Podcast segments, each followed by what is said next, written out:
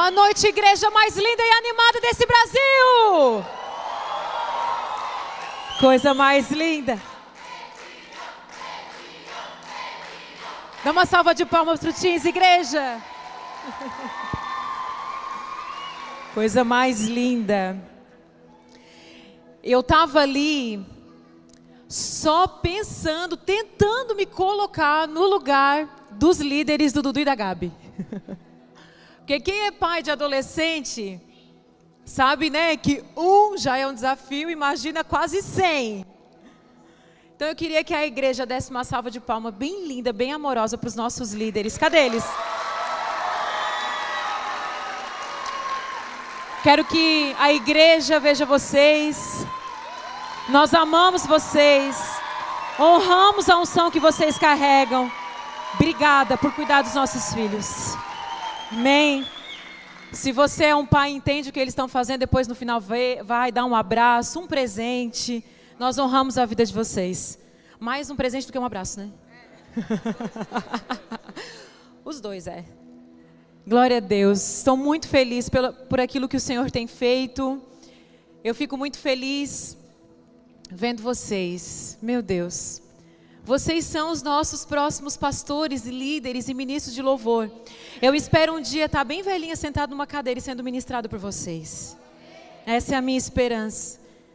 E eu agradeço a Deus pelo coração de vocês, por tudo aquilo que Deus tem feito. Vocês vão crescer, vocês vão voar, vocês vão ser muito maiores do que nós. Amém? Glória a Deus. Essa igreja, ela ama as gerações. A gente tem um trabalho intenso com criança, com adolescente e com os jovens. Vocês estão vendo que vocês estão perdendo, né? O número. Vocês têm uma responsabilidade de crescer como eles, amém, queridos? Amo vocês. Não basta só botar o jornalzinho ali, não.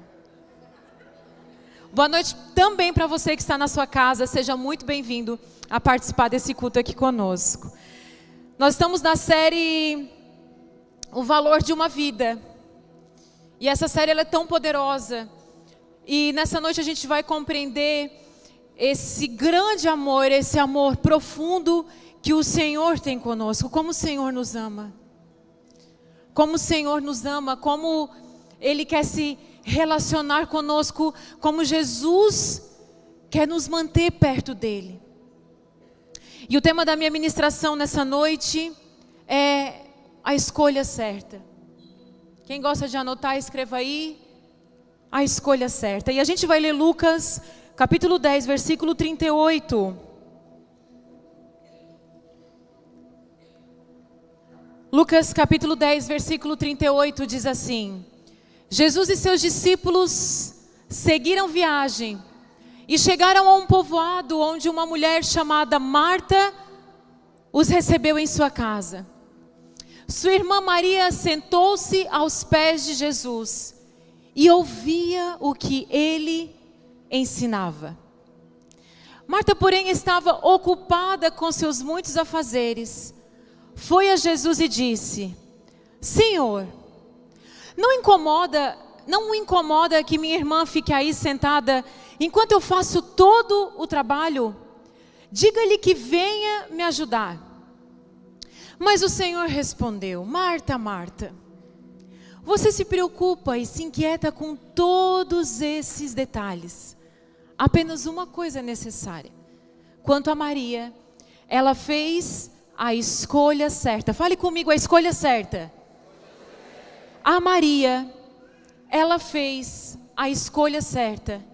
E ninguém tomará isso dela. Nós vamos tirar três lições que Jesus deixa para essas mulheres, para essas irmãs, para Marta e para Maria. Jesus deixa uma grande lição para essas duas. Só um pouquinho.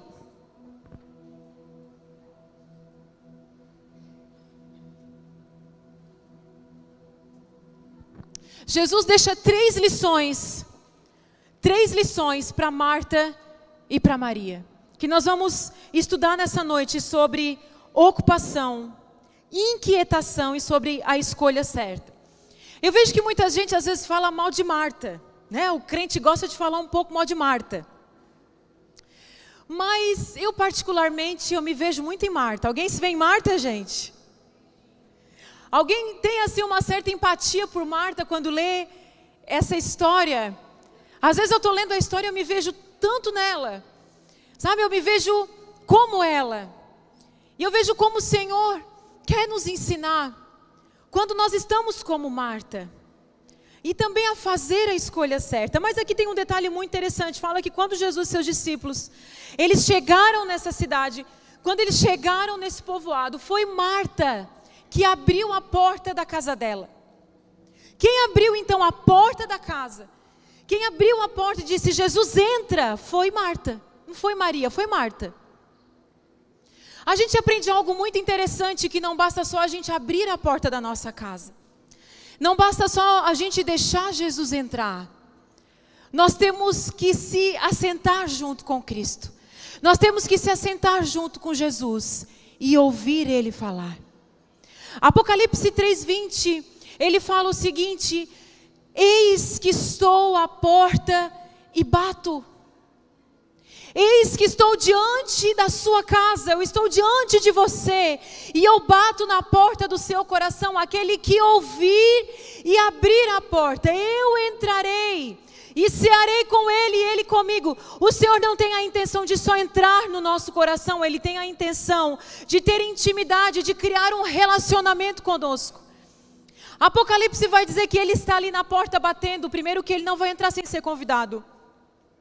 E segundo que não basta a gente só abrir a porta, nós temos que deixar Jesus entrar, mas também ter esse tempo de estar com ele à mesa.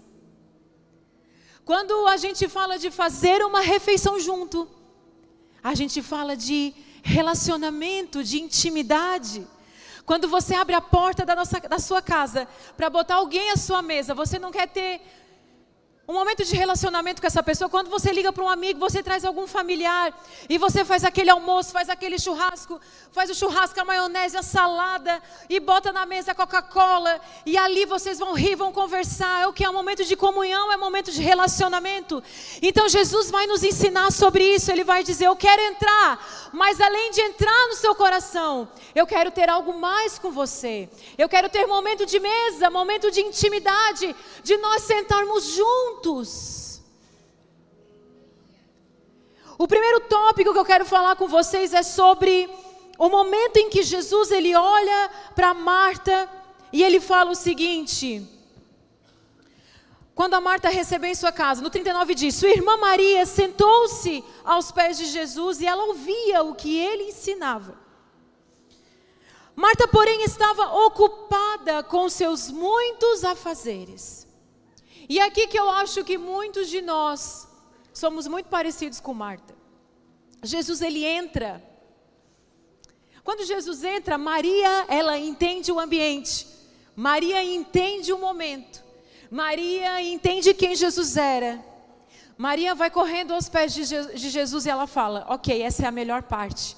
É eu me assentar e ouvir o Mestre falar. A melhor parte desse momento não é fazer nada para ele, não é organizar nada para ele, não é limpar a casa, não é botar papel higiênico no banheiro, não é botar a toalha no banheiro. A melhor parte desse momento é me, a me assentar aos pés de Jesus e ouvir o que o mestre tem a falar. Todo mundo queria ter contato com Jesus. A Bíblia fala que Jesus andava e a multidão andava ao redor dele. Muitos queriam que Jesus entrasse na sua casa, muitos queriam ter esse momento com Jesus, mas Jesus não podia estar com a multidão, mas de repente ele entra numa casa. E a grande oportunidade de estar sentado com Ele, Marta perde esse tempo ocupada com seus muitos afazeres. E eu vou falar para vocês, quando eu, eu, eu, eu, leio a palavra ocupação, me vem muito a palavra tempo, tempo, tempo. Nós temos que ter sabedoria. Hoje eu vou falar para vocês sobre a palavra que nós, como cristãos, precisamos ter. A palavra discernimento. Fala junto comigo: discernimento. Fala para a pessoa que está do seu lado: você precisa ter discernimento. Igreja, nós precisamos ter discernimento de quando fazer, de quando parar, de quando começar, de quando encerrar, de quando descansar. Nós temos que ter discernimento do tempo. Nós temos que ter discernimento de ambientes, percepção. Jesus entra nessa casa, uma tem discernimento e a outra não. Uma compreende o ambiente e a outra não.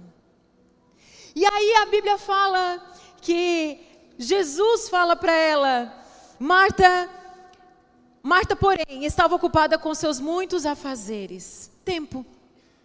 Não soube discernir o tempo. Temos que saber discernir o tempo. Sabe, queridos, quando nós estamos muito ocupados, ocupados, nós não estamos sabendo administrar o nosso tempo e cuidar do nosso tempo. Primeiro, porque Marta era irmã de Maria. E quando eu leio essa história, eu fico conjecturando algumas coisas. Por exemplo, nós poderíamos pensar que se tem uma pessoa que nós temos intimidade, é os nossos irmãos, sim ou não? Pelo menos se tem alguém que sabe quem a gente é, não adianta você pintar uma perfeição lá no seu Instagram, no seu Facebook, porque se tem alguém que sabe quem você é, é o seu irmão e a sua irmã, sim ou não? Eu sei o que você fez no verão passado. Nossos irmãos sabem. Se vocês querem saber quem é a Cris, pergunte para os meus irmãos que eles vão te contar quem eu sou. Porque eles sabem quem eu sou, o que eu faço, meu temperamento. E naquele momento ali de intimidade, de irmã, eu fico me perguntando por que, que, Mar, que Marta assume toda a responsabilidade, todo o trabalho, ela quer fazer tudo. E ela deixa Maria sentada aos pés de Jesus, porque ela poderia dizer assim, Maria, vamos ali no cantinho ali da sala que eu quero ter uma conversinha contigo, minha irmã. Né? Quero ter uma conversa. Está fazendo o que, sua folgada? Sentada ali? Está vendo que eu estou fazendo tudo? Jesus chegou? Tem que dar uma limpada na casa, tem que fazer um bolo, tem que passar um café. Enquanto eu bato o bolo, tu, tu faz outro, tu faz o café. Então, assim, ó, nós vamos fazer, nós duas, nós vamos fazer junto, vamos fazer a comida, vamos fazer. O... vou falar devagar, porque o pessoal está pedindo para falar devagar. Uma vez um senhor acabou o culto, ele disse assim, pastor, eu tenho que te falar uma coisa. Eu disse, fala, meu irmão. Ele disse, pastora, eu amo a tua palavra, mas eu não entendo nada. Aí eu disse, eu sei que eu falo rápido, eu vou falar mais devagar. Nós estamos no momento da conversa das irmãs. Marta e Maria estavam ali conversando. Gente, se eu sou Marta, eu vou dizer assim: folgada, vem cá. Nós vamos dividir as tarefas e depois nós duas vamos se assentar nos pés do mestre e nós duas vamos ouvir o que ele tem para falar. Mas sabe por que, eu vejo que nós somos muito Marta? Porque nós queremos levar tudo no peito. A gente quer fazer, a gente quer trabalhar, a gente quer cuidar do filho, a gente quer cuidar da, dos problemas da mãe, a gente quer ser a líder do bairro, a gente quer cuidar do problema do filho da vizinha. E depois a gente chega esgotado em casa porque eu não dou conta de nada, porque eu estou esgotado, porque eu estou estressado, síndrome do pânico, palpitação no coração, chega lá para o médico, ai, estou com falta de ar, o médico fez todos os exames, então, você não tem nada, você é saudável. Então a gente vive numa geração extremamente ocupada, por quê? Porque a gente vive numa sociedade que ela valoriza o fazer. A gente vive numa sociedade que valoriza a ocupação. A gente vive, inclusive, numa igreja que ela valoriza o ativismo, muito fazer, eu quero mostrar. De repente Jesus entrou na casa e Marta falou, pensou, tô de novo conjecturando uma história aqui. De repente Marta pensou, ó, oh, eu vou mostrar para Jesus como eu sou boa, como eu sei cozinhar, como é meu, meu tempero é bom. Jesus vai receber o melhor, bem melhor do que essa minha irmã preguiçosa folgada. Vou fazer o melhor para ela, para ele. E Marta queria fazer, Marta queria, de repente, ela queria chamar a atenção de Jesus fazendo. Sabe quando alguém, a gente vai receber alguém na nossa casa, e às vezes eu falo, poxa Jesus, pega leve com Marta, porque eu acho que eu faria a mesma coisa. Porque quando alguém vai na nossa casa comer, a gente recebe alguém na nossa casa, a gente vai no mercado, a gente faz a comida, a gente não é o que menos desfruta do momento, sim ou não? A gente fica em pé servindo, Acabou o refri, a gente vai repor o refri. A gente vai lá ver se o banheiro está limpo. A gente vai repor a comida. E a gente vai recolher a mesa para depois botar já a sobremesa e pega o prato da sobremesa. A gente não está envolvida com os muitos afazeres. E às vezes a gente faz tanto, tanto, tanto pela nossa visita que a gente não aproveita ela. Sim ou não, queridos? Aí a visita, olha, comi bem, mas eu não te conheci. Então, às vezes, a gente está ali tão envolvido, tão envolvido. O Senhor quer nos ensinar tanto sobre esse momento da história. Gente, isso é tão vida real, isso é tão a nossa vida, isso é tão a nossa história. Como nós estamos ocupados com os afazeres, como nós nos ocupamos, como nós não, nós não sabemos lidar com o nosso tempo. Quando trabalhar, quando parar, quando descansar. Tem momentos na, sua vida que, na nossa vida que a gente vai ter que fazer, mas tem momentos na nossa vida que a gente vai ter que parar. É importante estar de pé trabalhando, mas é muito importante estar sentado ouvindo. Nós temos que saber administrar o nosso tempo, cuidar do nosso tempo. A gente vê casamentos sendo perdidos. A gente vê pais perdendo os filhos. Temos vivido uma geração de órfãos de pais vivos. Os pais estão tão ocupados, os pais estão trabalhando tanto, e quando os pais chegam, eles vão para o celular.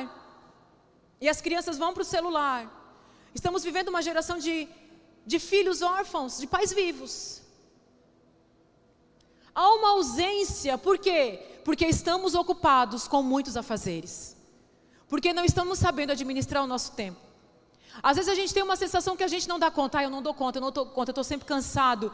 E aí a gente fala assim, Senhor, por que, que o dia não tem 25 horas? Por que, que o dia não tem 30 horas? Eu acho que se o dia tivesse 30 horas eu iria dar conta. Não, queridos. O Senhor fez 24 horas e 24 horas é perfeito. Nós, o que nós precisamos é administrar o nosso tempo. Nós temos que cuidar da nossa vida, cuidar da nossa saúde, cuidar do nosso tempo com Deus. A gente é tão. É, a gente administra tão mal o nosso tempo que a gente chega num domingo e a gente fala, ah, eu estou cansado, eu vou pensar se eu vou na igreja. O nosso domingo ele é negociável, estar na casa do Senhor é inegociável. Cuide da sua vida, da sua família, para que você esteja na casa do Senhor, para que você tenha tempo com o Senhor. Como assim? Você não tem tempo para o Senhor no seu dia? Não tem mesmo? Tempo para orar, para ler a Bíblia? Às vezes o crente ele quer uma palavra mais profunda, mas ele não faz o básico. Sabe, o Senhor hoje te chama para que você cuide da sua vida, para que você cuide do seu coração, para que você cuide da sua casa, para que você olhe para a sua vida hoje e para que você perceba, para que você tenha discernimento, que você olhe para a sua vida e olhe e diz assim: Cris, será que você não está ocupada com muitos afazeres? E você não está fazendo escolhas certas? Será que você não está ocupando seus dias com muitos afazeres? e você não está fazendo a escolha certa? Porque essa é a percepção que o Senhor te chama para ter nessa noite. É esse o discernimento que o Senhor te chama para ter nessa noite. Você sempre vai ter duas escolhas. Você sempre vai ter dois caminhos. Sempre vai aparecer todos os dias. Começo nesse emprego, né, ou não? Começo esse curso ou não começo? Engravido ou não engravido? Caso ou não caso? Faço uma faculdade, não faço uma faculdade. Mudo de casa não mudo de casa. Compro um carro ou uma moto. A gente está o tempo inteiro escolhas, escolhas, escolhas à nossa frente. E hoje o Senhor está nos ensinando a fazer a melhor escolha na nossa vida.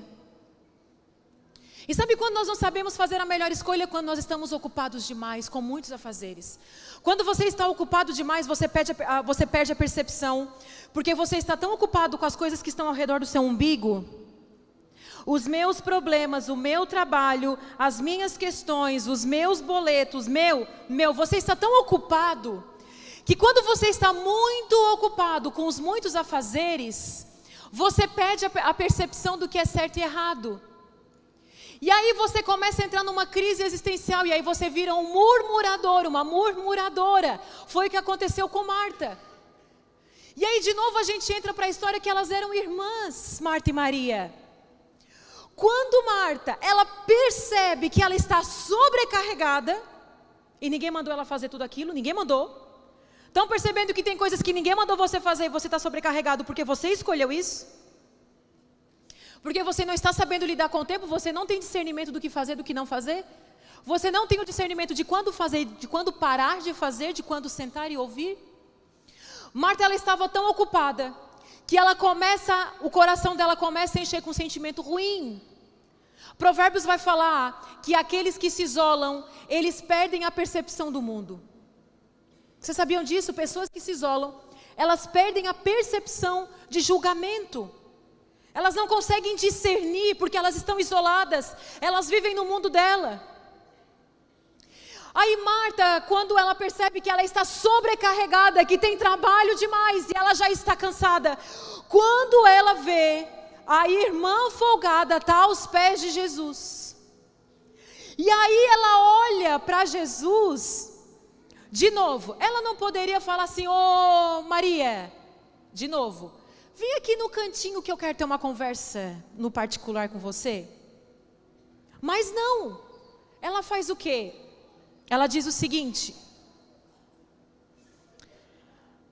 Senhor, no 40, Senhor, não o incomoda que minha irmã fique aí sentada enquanto eu faço todo o trabalho? Diga-lhe que venha me ajudar. Aí eu olho e falo ô Marta, por que, que tu não falou isso direto para Maria? Por que, que tu foi murmurar para Jesus? Quando nós estamos muito ocupados, quando nós estamos cansados, quando nós estamos estressados, sabe o que, que nós viramos? Murmuradores, reclamões. O objetivo de Marta não era resolver o problema, o objetivo de Marta era só falar mal de Maria mesmo. Quando nós estamos cansados, estressados, o nosso problema não é que a gente quer resolver o problema. O nosso problema é que a gente quer murmurar mesmo, a gente quer reclamar que a gente está cansado. Ela olha para Jesus e ela fala: Senhor Jesus, não, não te incomoda de ver a Maria sentada no teu pé enquanto eu estou fazendo todo o trabalho? Não te incomoda de ver essa situação enquanto eu estou fazendo tudo? Enquanto eu estou levando tudo no meu peito, enquanto eu estou resolvendo todas as questões? Não te incomoda de ver que eu estou fazendo tudo, mas ela está ali sentada, bela e formosa, bonita, limpinha, cheirosa, porque eu já estou aqui cheirando a suor. Mas ela está ali bonita, maquiada, escovada, só bela e formosa, sentada no chão, te ouvindo. Não te incomoda, Jesus, isso? Quantos de nós que estamos cansados, sobrecarregados e estressados e começamos a olhar para tudo e para todos e a gente começa a reclamar, a murmurar, a falar mal dos outros? Eu tenho uma frase dentro do meu coração, quando eu vejo alguém incomodando, eu falo assim, gente, gente feliz não incomoda. Sim ou não? Gente feliz, se tem uma coisa que é verdade nessa vida, gente feliz não incomoda. Gente feliz não incomoda. Marta estava estressada, esgotada. Jesus não mandou ela fazer nada daquilo que ela estava fazendo, mas ela estava ali, ela começa a murmurar, ela começa a reclamar, ela já começa a falar mal de Maria. Muitas vezes nós estamos como Marta, reclamando do outro. E o outro não tem nada a ver com a história, é porque nós estamos cansados, é porque nós estamos sobrecarregados, é porque nós não estamos sabendo lidar com o nosso tempo. Nós não fizemos a escolha certa. E aí a gente começa a olhar para o outro, e a gente começa a falar mal do outro. Marta, nesse momento, ela começa a entrar em crise. Ela começa a entrar numa crise emocional. Ela olha, não te incomoda, Jesus. Por quê? Porque Marta olhou para aquela situação e disse: tem coisa errada. Tem coisa errada. E Jesus não estava dizendo, tinha nada de errado ali. Jesus não estava dizendo nada. E ela disse: tem coisa errada, tem coisa errada. Quando você começa a ver coisa errada, queridos, onde não tem. Quando você já começa a ficar, sabe, nada presta. Você já começa a ficar estressado. Você tem que parar para cuidar do seu coração. Provérbios vai dizer sobre todas as coisas que você deve guardar, guarde o seu coração, porque dele procede as decisões da vida. A gente guarda o carro, a gente faz seguro de vida, a gente tem plano de saúde, a gente guarda mais nosso carro do que o nosso coração. Mas Provérbios vai falar: guarde o seu coração, guarde as suas emoções, porque do seu coração é que procede as decisões da sua vida. Marta já estava com seu coração perdido. Marta estava tão ocupada, ela estava trabalhando tanto, ela já estava tão estressada, que ela começa a entrar numa crise. E eu sempre te digo que crises são essenciais para a nossa vida. Nós precisamos entrar em crises, nós precisamos ter crises. Às vezes alguém vem, pastora, está dando tudo errado na minha vida. Eu falo, que bom, você está entrando numa crise. Agora vai começar a mudança da sua vida. Porque se está tudo bem, se está tudo legal, se nada acontecer, nós nunca vamos entrar no nível de mudança e de transformação. Marta precisava entrar nesse nível de confronto. Amém, queridos? Nós precisamos entrar nesse nível de confronto. Então, quando você estiver passando por uma crise, não é bom, ninguém quer, eu também não gosto. Mas é sempre importante, porque a crise, ela revela o nosso coração. Esse momento de crise da Marta, que ela começa a falar mal de Maria, que ela começa a ficar desgostosa daquele momento, que ela disse: Ué, trouxe Jesus para dentro da minha casa e agora eu estou estressada? nesse momento de crise, é que ela vai falar para Jesus, ela vai desabafar e Jesus começa a corrigir a vida dela. Aí ele fala o seguinte: Mas o Senhor respondeu no 41, Marta, Marta. Sabe, eu imagino dizendo assim, Jesus olhando para ela, Marta, Marta, Marta. Você se preocupa e se inquieta com todos esses detalhes. Aí entra uma palavra-chave que Jesus fala para ela. Você se inquieta. Um, dois, três, e você se inquieta. Você tem andado inquieto? Você tem andado preocupado? Você tem perdido noite de sono? Nós temos vivido a geração de maior informação de todos os tempos. Nós temos vivido a geração de maior tecnologia de todos os tempos.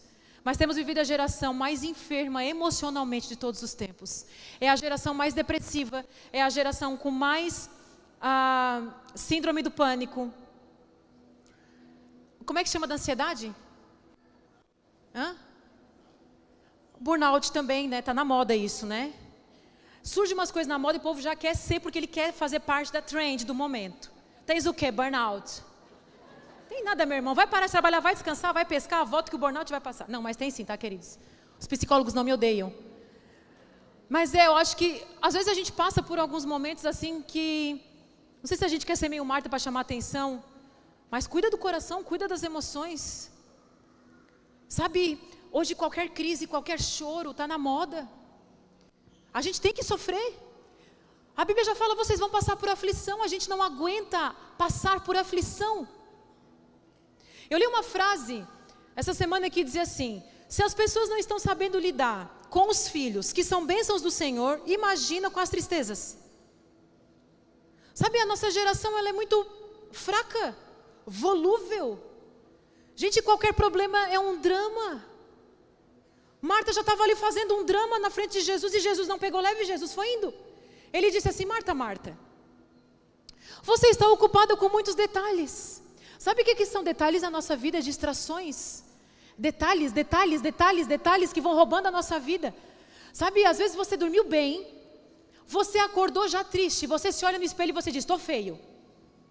Eu falo, gente, dormi bonita, acordei feia. Por que isso? Excesso de, de informação, excesso. Quem aqui tem mídia social? Gente, só eu. Paro de mentir, hein? Mentiroso não vai para o céu. Quem aqui tem rede social? A rede social ela acaba com a gente. Vocês tudo tem, né? Instagram, TikTok.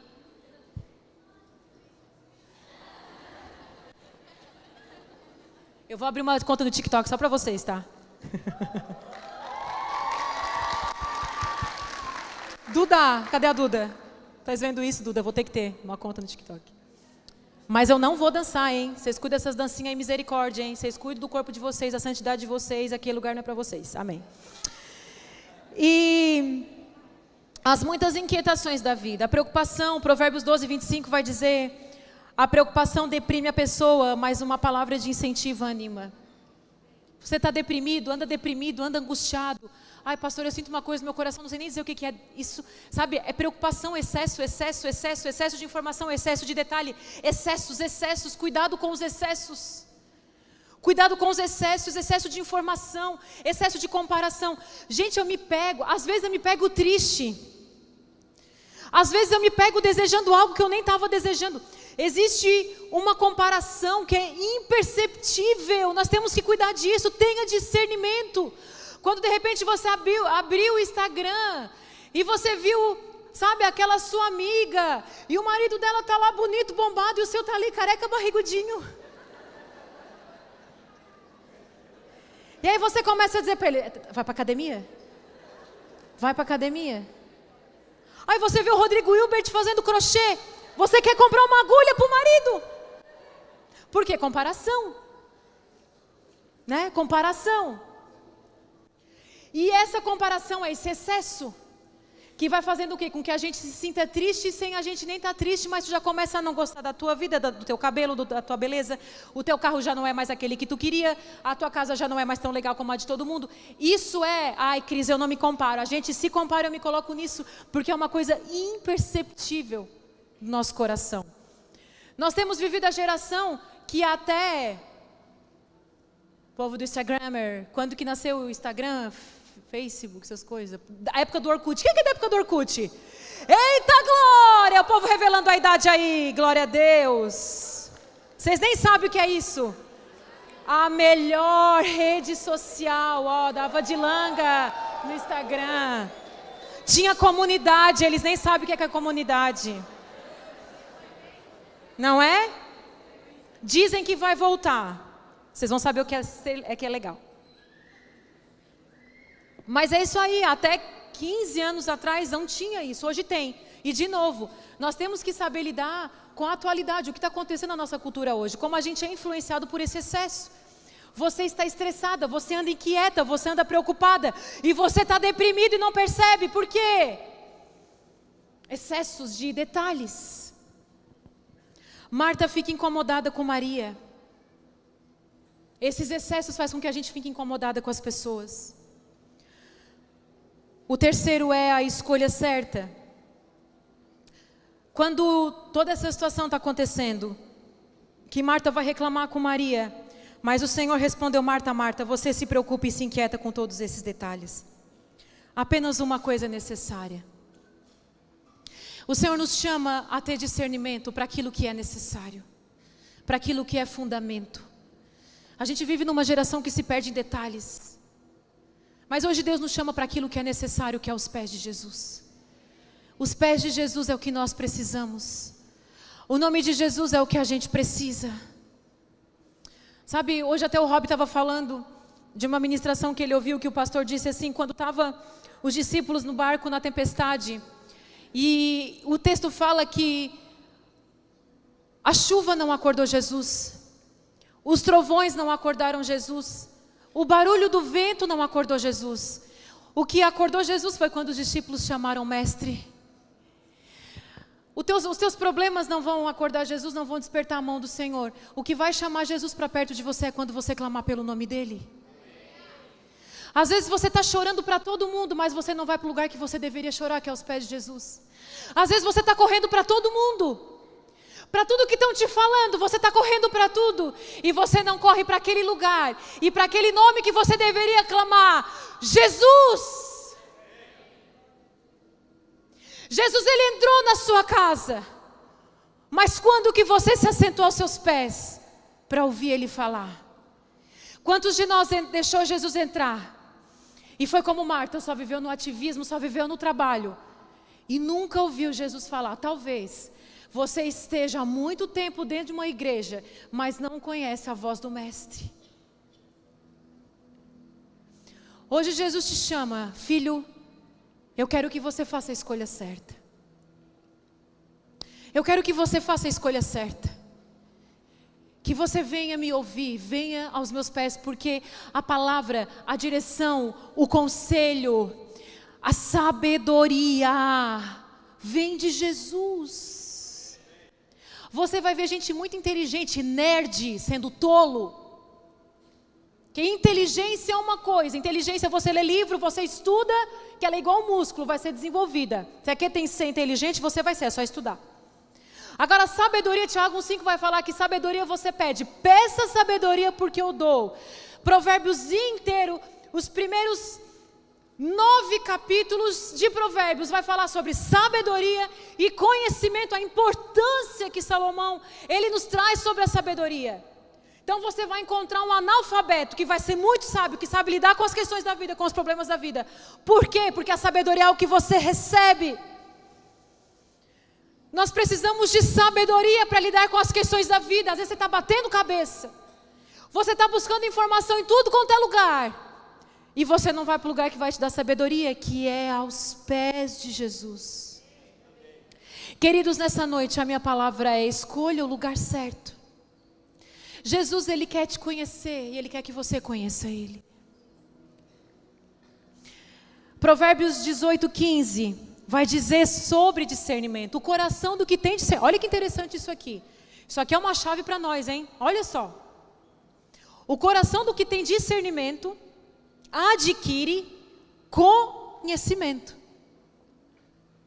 Hoje o Senhor está dizendo assim: filho, para de ser tolo, para de bater cabeça, para de tomar decisão inconsequente.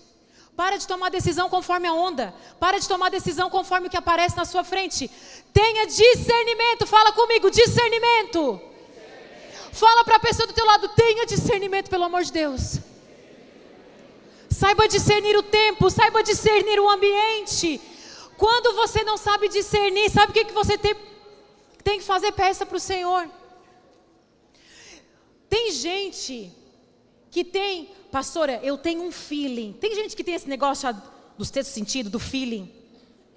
Essa coisa que tem gente que diz que tem, queridos, quando você serve o Senhor, se chama Espírito Santo, Ele está te revelando. Eita glória! Quem sabe o que eu estou falando? Glorifica o Senhor. Ei, Robson! Meu marido está lá na sala. Será que ele está ouvindo? Fala bem baixinho. Ele ficou três dias na cama, deitado com problema de coluna. Aí o pessoal chegava, pastor, o que, que o pastor tem? Eu disse, idade. Falei bem baixinho para ele. Mas glória a Deus, ele não conseguia vir. Não era para eu estar pregando, era o meu marido. Ontem eu fui pregar num retiro de mulheres numa cidade super distante, Morro dos Conventos. E aí, quando eu voltei ontem à noite, eu disse: Daí, marido? Ele assim, pastor, é você que prega amanhã. Eu disse: Eita glória. E aí hoje de manhã ele não andava, ele foi para o hospital sete horas da manhã, o irmão dele levou ele, ele não estava andando. Quando acabou o culto, veio uma moça e ela disse, pastor, eu posso ajudar o teu marido, eu sou fisioterapeuta e eu sou especializada em coluna. Ela disse, eu não ia vir no culto. Eu disse, Deus mandou um anjo. E ela foi lá, fez uns negócios lá com ele, puxou para cá, puxou para lá. E ele disse, Cris, eu vou no culto. Levanta e anda. Eu disse, vamos. Levantou e andou, mas agora está ali repousando um pouco. E glória a Deus por isso. Em todo o tempo, nós agradecemos o Senhor. Não me desesperei, não chorei. Claro, a dor não era comigo, né? Mas eu disse, Senhor, mudou os planos, mudou a agenda. Mas nós o submetemos à tua vontade, o teu querer. E nós temos que escolher sempre o lugar certo, ter discernimento daquilo que o Senhor quer fazer conosco. Nessa noite o Senhor nos chama a escolher o lugar certo, os pés de Jesus. E eu termino, eu termino nesse momento em que Jesus fala para Marta, ali ó, o que você receber do Senhor, ninguém poderá tomar de você. Eu sou muito atraída por essa frase, porque quando você escolher ser Maria, você vai escolher o lugar certo. E aí vai ter pessoas que vão falar mal de você. Vão ter pessoas que não vão entender o que Deus está fazendo com você. Tem pessoas que estão tá vendo você vir para a igreja, eu sei que está falando mal, você está passando luta em casa, você está passando perseguição em casa, tem gente que não está entendendo. E aí Marta estava falando mal de Maria para Jesus, e aí Jesus disse assim, Marta, eu preciso que você entenda uma coisa. Maria, ela fez a escolha certa. E o que ela está recebendo nesse lugar, ninguém vai poder tomar isso dela. Quando você faz a escolha certa, ninguém vai poder tomar o que Deus está dando para você. Ninguém vai, vão tentar, mas ninguém vai poder tomar de você aquilo que Deus está fazendo com você. Martas pode vir e tentar te tirar daquele lugar. Não saia desse lugar, porque o Senhor está falando e você escolheu o lugar certo. E eu estou fazendo coisas com você nesse lugar. Vão tentar te tirar desse lugar, vão tentar, vão tentar te tirar do seu coração. Mas ei, o que você receber do Senhor, ninguém poderá tomar de você.